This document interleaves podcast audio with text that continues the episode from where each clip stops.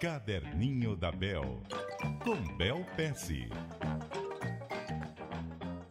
Muito bom dia para você, Bel Pesce. Bom dia, Milton, e bom dia, ouvintes. O que você traz para nós hoje de sugestão? Lembrando que hoje é sexta-feira, é sempre o dia do nosso desafio. Olha, eu vou desafiar a galera a usar o que eles aprendem. Vou explicar um pouquinho melhor isso. Pelo menos eu constantemente fico lendo coisas. Adoro, adoro ler livros, artigos, mas às vezes a gente não conecta os artigos, os livros, com o nosso contexto atual de vida.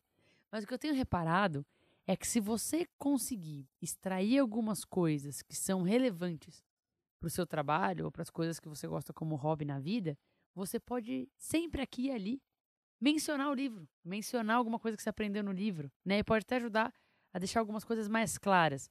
Eu estava lendo um livro agora sobre inovação em educação. É um cara que procurou 16 histórias legais ao redor do mundo de como estão modificando a educação, né? E tinha alguns dados super interessantes. Por exemplo, que no Paquistão, só uma em 100 crianças ficam 12 anos na escola. Poxa, uma em 100, né?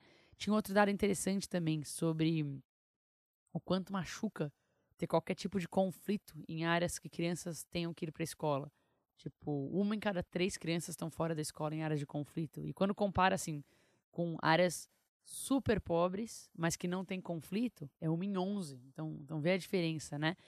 E eu falei, nossa, que dados interessantes. Mas às vezes a gente fala isso e, e para aí, né? Foi um dado interessante que você aprendeu e fica contigo.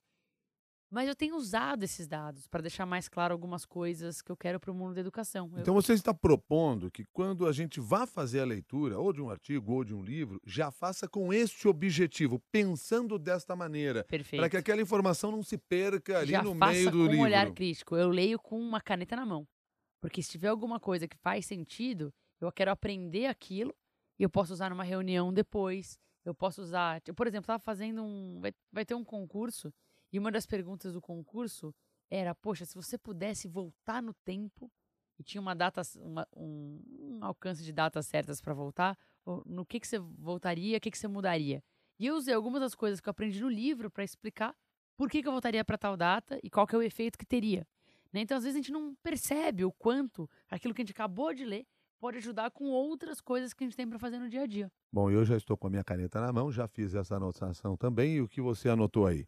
Manda para nós, caderninho da Bel, arroba cbn.com.br. Bom fim de semana para você, Bel. Obrigada, Milton. Para vocês também.